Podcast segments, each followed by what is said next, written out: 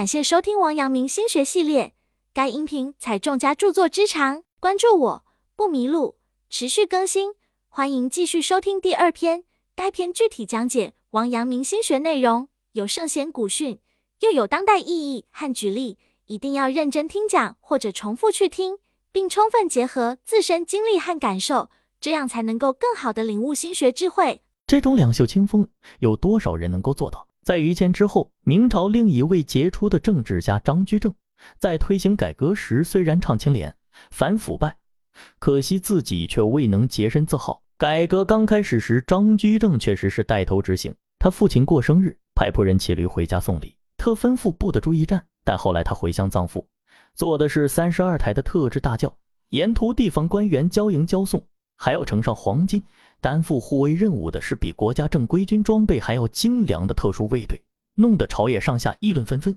他反对别人受贿，而自己受贿却十分惊人。铁打的官场流水的官，每一个政治家都是这个舞台上的匆匆过客，他们的是非褒贬，逃不过后人的评论。嘉靖七年十一月二十九日，王阳明病逝，远近百姓闻讯无不知道哭送，人已远去。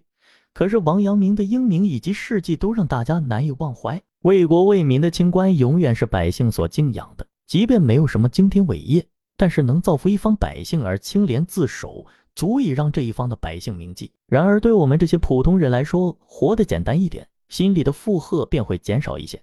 眼前的繁华美景不过是过眼云烟，与其辛苦的追名逐利，不如放下心头的贪欲，任世界物转星移，沧海桑田，做一个安贫乐道。淡泊明志之人，这样心胸自然开阔，生活也快乐很多。位高不自居，功高不自傲。王阳明曰：“人生大病，只是一傲字。”自正德十一年，王阳明奉命平乱，至嘉靖七年病故于征战途中，辗转十二年，经历大小战役六次，数量虽不多，但是他从来没打过败仗。位高不自居。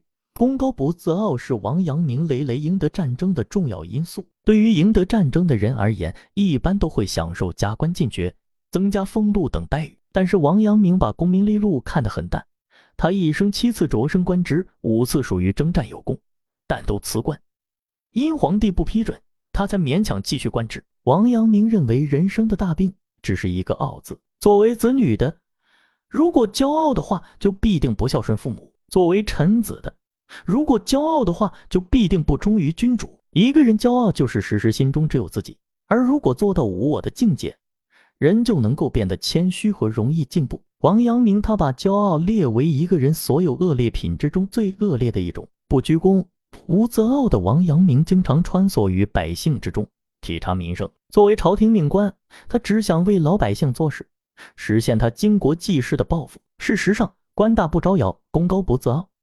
高调做事，低调做人，需要有较高的修为，这是一门精深的学问，也是一门高深的艺术。真正的智者总是在声名显赫时藏锋敛迹，持盈若亏，从而在不显山不露水中成就一番大事业。明朝的开国功臣徐达就深于这个道理。徐达出生于亳州一个农家，儿时曾与后来做了大明皇帝的朱元璋一起放牛。他有勇有谋，为明朝的创建立下赫赫战功。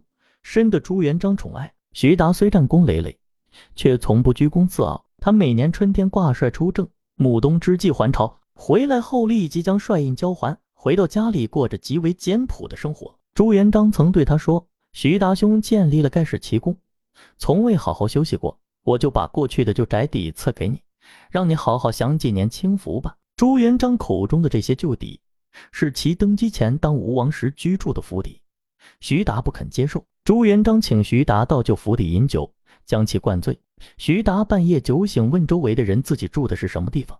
内侍说这是旧邸。徐达大吃一惊，连忙跳下床，伏在地上自呼死罪。朱元璋见其如此谦恭，心里十分高兴，即命人在此旧邸前修建一所宅邸，门前立一牌坊，并亲书“大功”二字。朱元璋曾赐予徐达一块沙洲，由于正处于农民水路必经之地。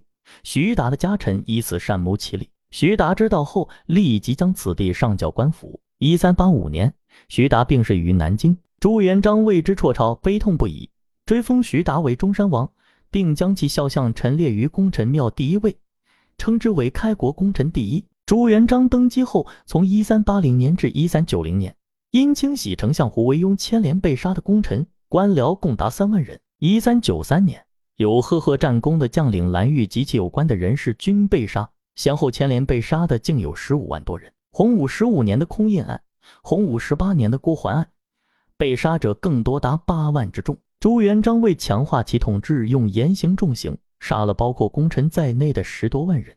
从小与朱元璋在一起的徐达，当然十分清楚伴君如伴虎的道理，因此他虽功高过人，却仍恭谨谦和，最终换来了平安度日。任何时候，任何人都不喜欢骄傲自大的人，即使这个人做出了巨大的贡献，创造出不俗的功业。任何时候，谦虚都是被人们喜欢的品质，因为谦虚就意味着对别人的尊重。没有人不喜欢被尊重。王阳明贬斥傲。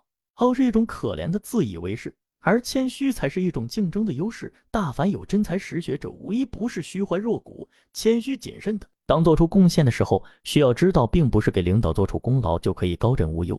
只有一边做出贡献让领导满意，一边又谦恭温顺，不露出一丁点的骄傲，这样的成功者才不会惹来麻烦。本节结束，感谢收听王阳明心学系列。该音频采众家著作之长，关注我不迷路。持续更新，欢迎继续收听。